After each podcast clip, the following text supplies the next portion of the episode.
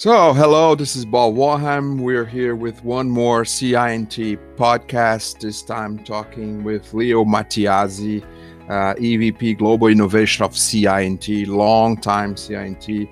How are you, Leo? I'm doing pretty well. Thank you, Bob. Okay, good. How are you doing? I'm all good, all good. Thank you. Uh, there's a moment of a huge acceleration of change, right?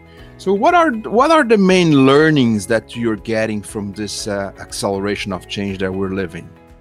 Well, there's several things happening at the personal level. I think for for many people, and myself included. So, just the things that you need to go through, uh, and and you learn more about yourself and the things that you you want, not just for you, for but for for society in general. So, um, actually, during these times, personally, I, have been uh, learning a, a, lot about how to live here with my family in a space that is not as big as as you you might want it to be for being on, in a lockdown and in the ways you adapt to that so I did change my routine quite a bit, and and many things that uh, I did to adapt to this. Actually, I I hope I can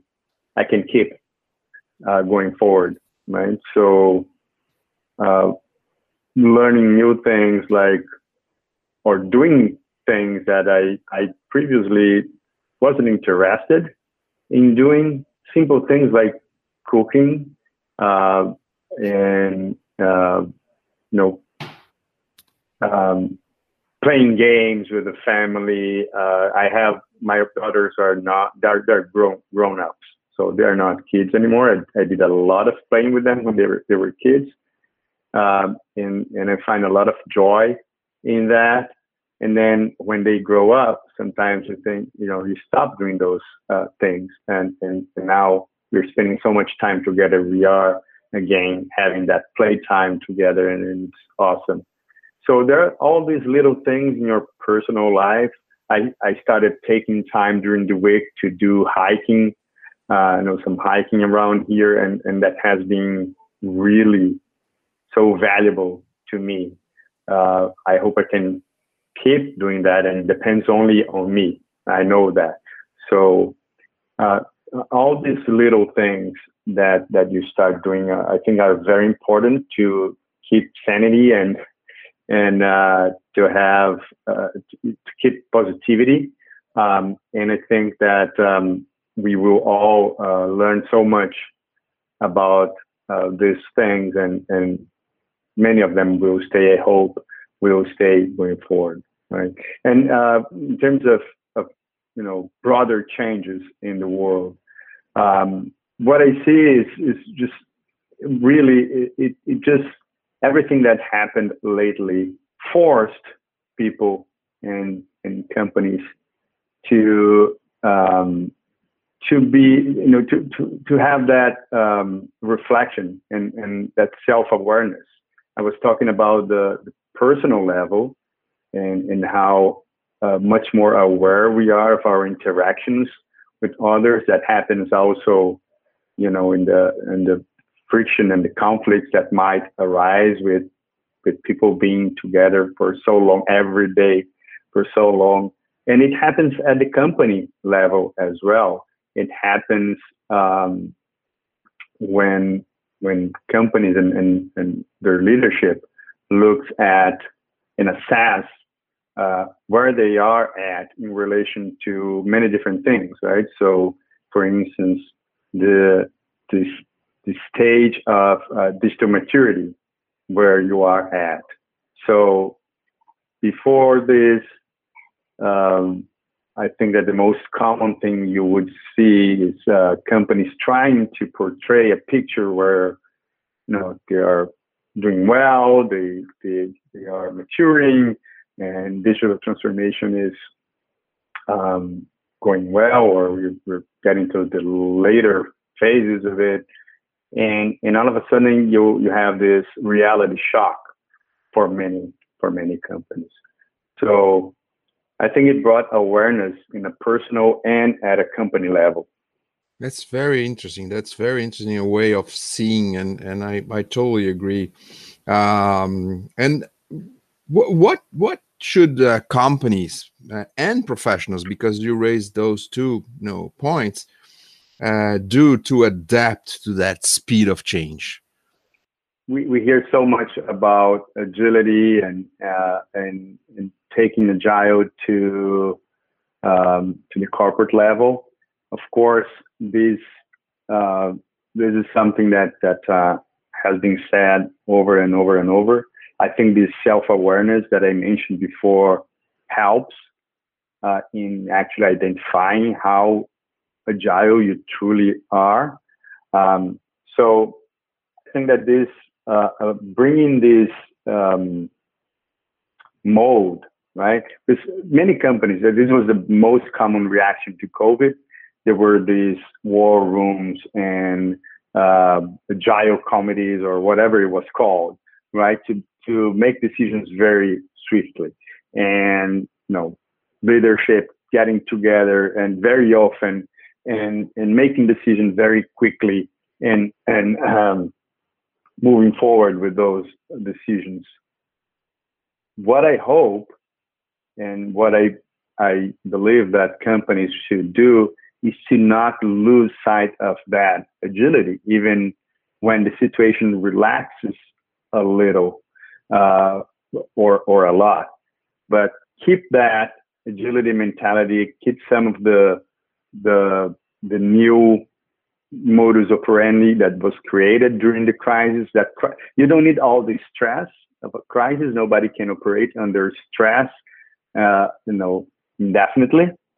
But uh,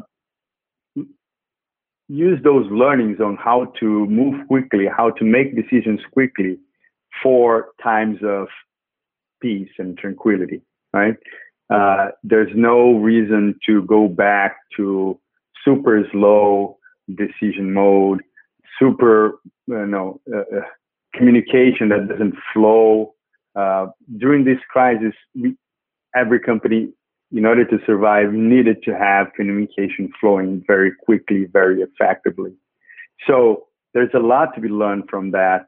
And I think that what companies need to do is to um, really look at this and keep or build on top of the things that they were forced to do uh, and and make that part of their day to day, make that part of their routine, of their normal uh, ways of operating. Interesting, interesting. You mentioned that uh, reality shock, and uh, I would add a maybe a reality check also, right? And uh, around self awareness. And uh, we've been seeing a lot of conversation and a lot of discussions and all kinds of you know lives and seminars around uh, tech, around how tech is important, how fast the digital transformation is going on. I want to make a question on for you about the the tech professionals. Are they very different from six months ago? Should they be? Are you very different from six months ago? Yeah. So I think that everybody in the technology industry uh, is very privileged uh, in a situation uh, like this, uh, of, of months of lockdown. There's no problem in working remotely for most of the professionals in this area. Uh, most people had had some experience with remote work, if not a lot of experience, if it was not yet part of their day to day, it's it it was not a difficult adaptation. And and when you ask, and, and there's plenty of information right available from surveys at different levels, um, you know, national, global, uh, really local, or even at company uh, at, at companies level. We have our own at, at CI&T, and, and you see that there are so many people who actually prefer to continue working from home. Uh, and there's a lot. That's not to say that it, it, was, you know, things stayed the same. Of course, there was a lot of changes, and, and it's different. Working entirely remote is different. Uh, than going to the office. Um, and and you need to learn a few things, how to do a few things differently. But still, in the tech industry, we're very privileged, and and we did not suffer a major transformation, a major difficult difficulty in adapting to to work from home. What I think changed is in terms of how uh, that work relates. For instance, for, for an organization like like CI&T and, and so many others that are in the business of serving other corporations, is how you relate to your customer and how you work with them. Uh, and I think that we have learned a lot and we are better prepared nowadays. And there are some very positive changes that happen. For instance, uh, for co-creating new possibilities with clients. And, and we were used to do this. Everybody was used to do this um, in person, right? Everybody in the same room and discussing right. and brainstorming and using design thinking techniques. And, and uh, all of a sudden, we cannot do that. We cannot be in the same room. And there was a lot of um, skepticism in terms of doing these things remotely, right? Just like you know, since the beginning, there, there has been a lot of skepticism about uh, doing agile when people are not co-located, and now it's design thinking, and and everybody needs to be in the same room. If you look at articles or posts that were written before this, and well, it's super important, everybody needs to be together, and and now we cannot do that, so we have to try, right? Uh, and for us, again, we we already had because we did that internally uh, we already had uh, uh, some experience with this, but doing it with clients, uh, it was not, we're not there because there is a big barrier uh, to accept this kind of thing. And because we were forced to remove, we as a society were forced to remove those barriers, then a whole new set of possibilities opened up. So now we not only can do these uh, co-creation sessions remotely, this we can also be more inclusive and have people from different geographies participating. So we just had one example with um, a client in New Zealand with the teams in Australia, and we had people from the US also uh, as part of that. So if we had the same situation six months ago, or perhaps eight months ago now, um, it wouldn't. That's not how we would um, go about it, right? We would need to fly everybody in, like we did uh, a mm-hmm. few times, and uh, flying people across the world to be part of uh, of uh, sessions like this, and it it could even make it uh, unviable. So mm-hmm. it opens up possibilities for these uh, new things. Uh, how tech people relate to, because there's always this, um, I think that the fear is to increase the distance between what you're doing, uh, where the value of what you're doing uh, is created, which is with the customer, the final customer. So we need to, um, we cannot fall into that trap think that we need to develop and enhance the tools and mechanisms we have mm-hmm. to to continue our journey to be closer, ever closer to the final customer. I think that um, tech professionals need to to learn that, and and uh, I think that this period of time may have taught uh, uh, a little bit of that. And I think we need to continue that journey because we are not going to simply go back. We learned a lot, and it, this is this is this is treasure. We we need to continue from here and not go back. Um, so I, I, think that, uh, and, and you you asked also how how did I change, huh? Right. So, well, I, I think I, I personally I do like to be around people. Um, uh, I like that.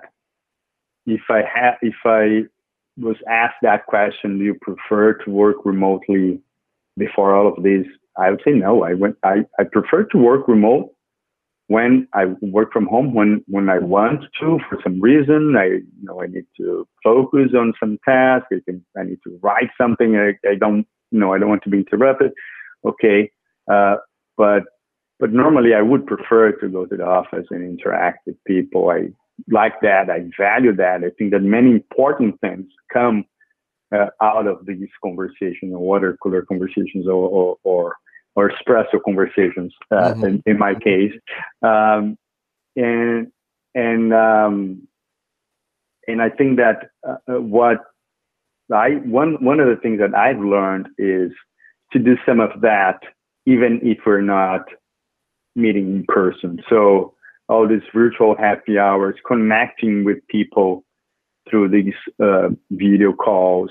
Of course, I've been used to the video calls for a very, very long time, but it's very different to do a, a very focused, targeted meeting uh, over a, a, a, video conferencing uh, tool and, and just hanging out, right, with people.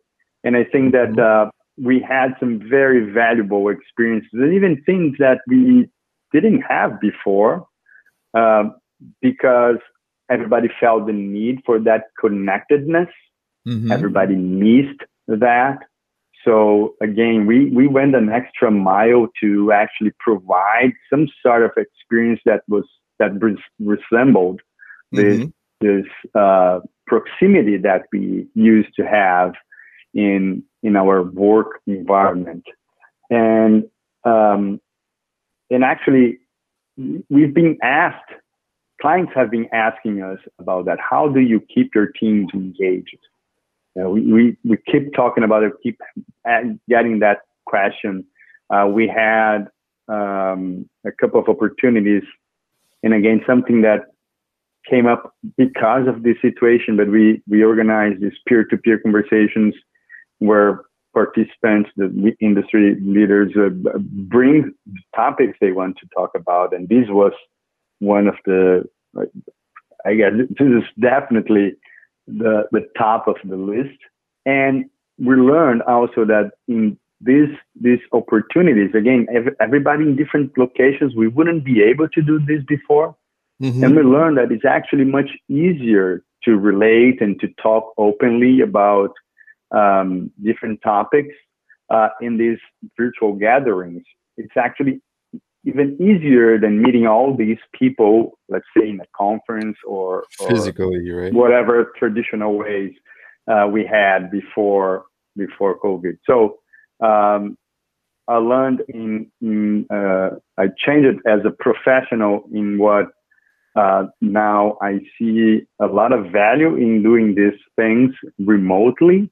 Um, and uh, of course, uh, we want to do them in person as well when we can, but I don't want to stop doing them remotely either. I think that there is an immense value in in right. doing this, even right. after we are able to to travel we were, and go back to the office and everything.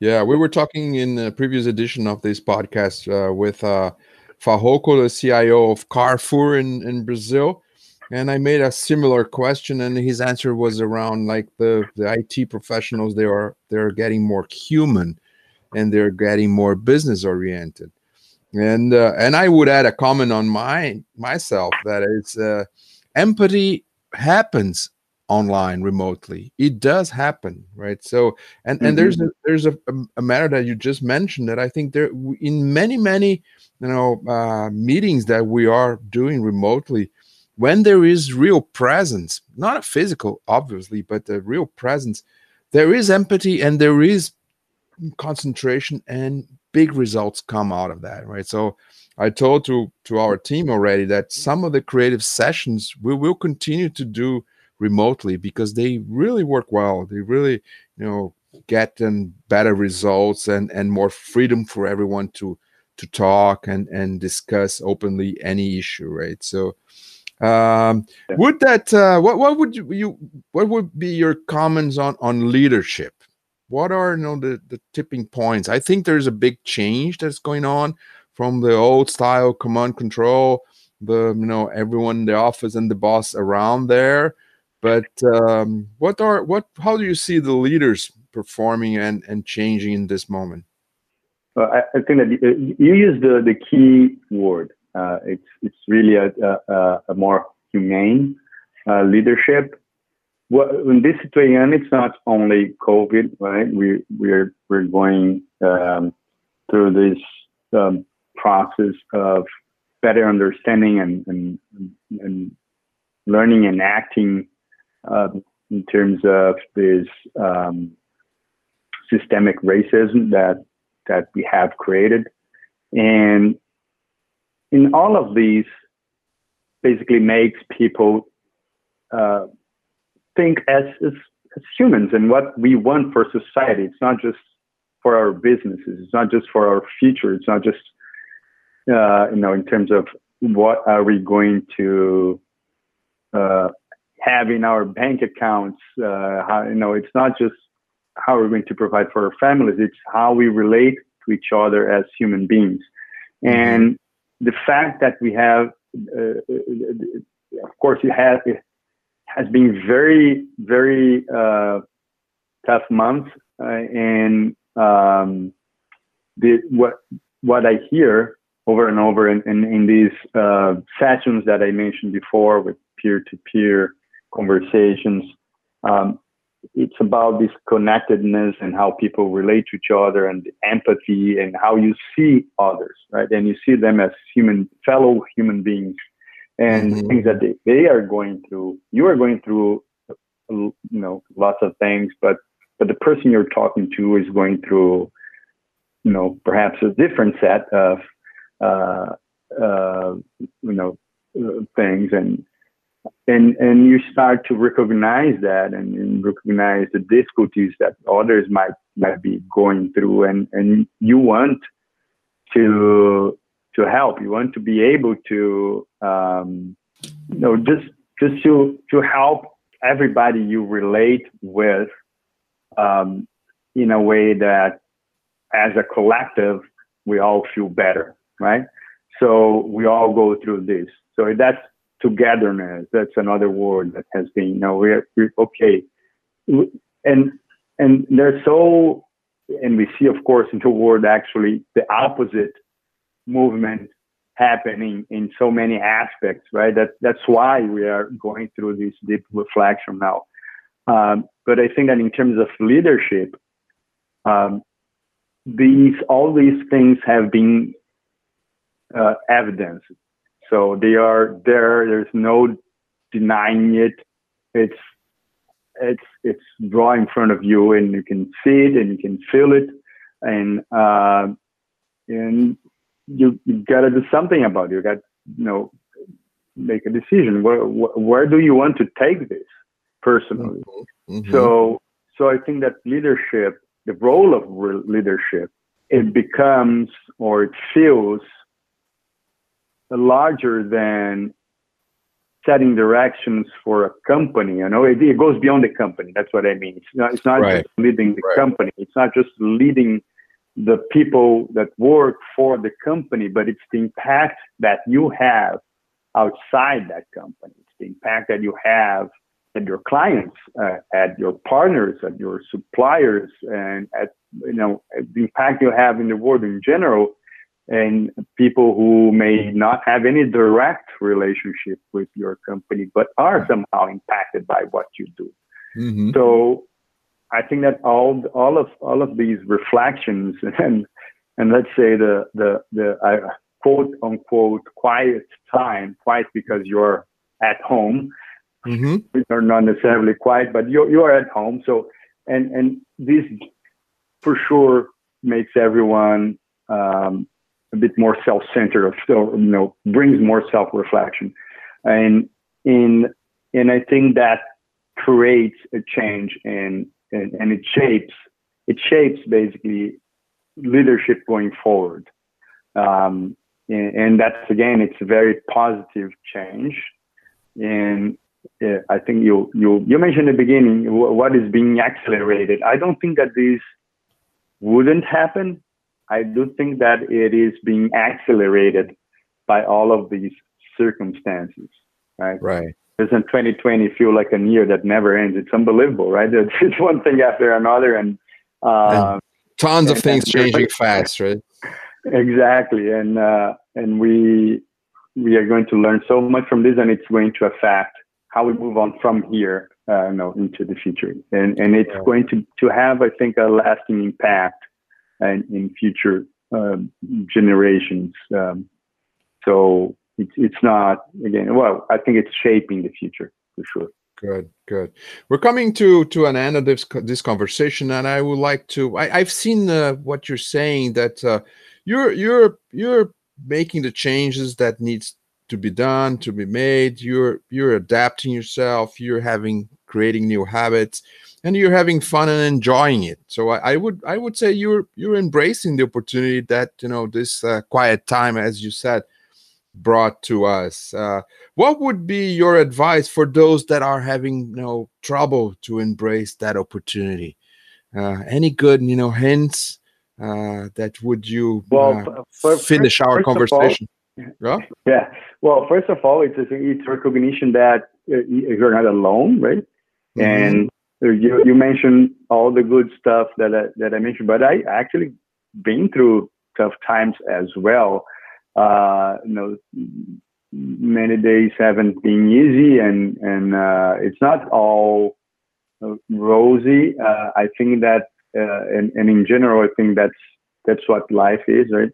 Uh, but it's what you make out of it. So I think that first of all, it's it's the it's that togetherness.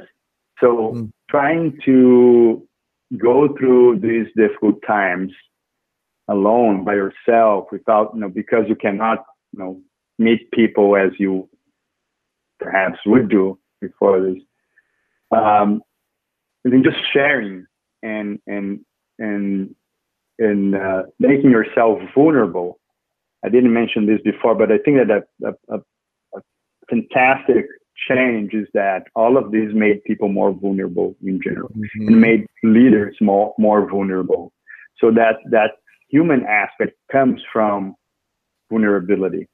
Mm-hmm. And in some places, particularly depending, depending on the culture, uh, you know, where you you were raised or where, where your your professional persona was built, there are different degrees of how vulnerable or or, or vulnerable you you have to be at work. And as an example, uh, in the U.S. Uh, being an immigrant here, but you know I have lived here long enough to to see that people are taught to be very tough and, and you know separate work from from personal life and you know it's you basically for many people you cannot show yourself as your true self at work because you have that different persona never fails and never goes through tough times, and you cannot talk about that at work. Um, and and I think that this whole situation shakes up. You know, it, it definitely shook up that. But if you try to do that tough person, if you try to hide what you're going through, it only makes it worse. It makes it so difficult, so difficult to go through so difficult if you don't share that with other people and whoever those people might be. Um, so, so I think first of all is is really truly connect with other people because so many are going through these um, difficulties, um, and and then it's, is really well I think that um, in my case, I, I, did find some things that that helped me.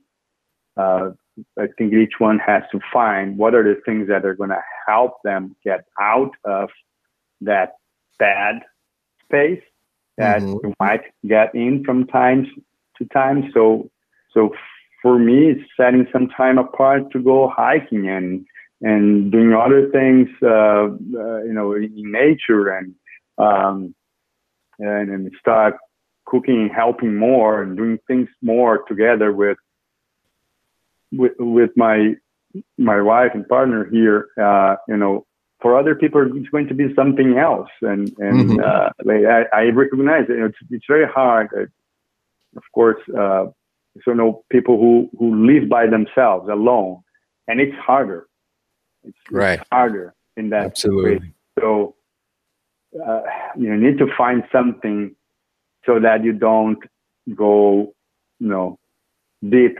into too deep in that state of uh, difficult times, dif- difficulties that you are certainly going through, and we are all find a way all, to breathe in. Yeah, and we and and truly, it, um, even if people sh- don't show it, one way or another, people are yeah. going. We are all going through this, this difficult times, and it's different for each one, but we are all going through through this. So I think right. I think that's it and there's so much to learn so that you know embracing that possibility as you mentioned and, and there's so so much uncertainty ahead of us.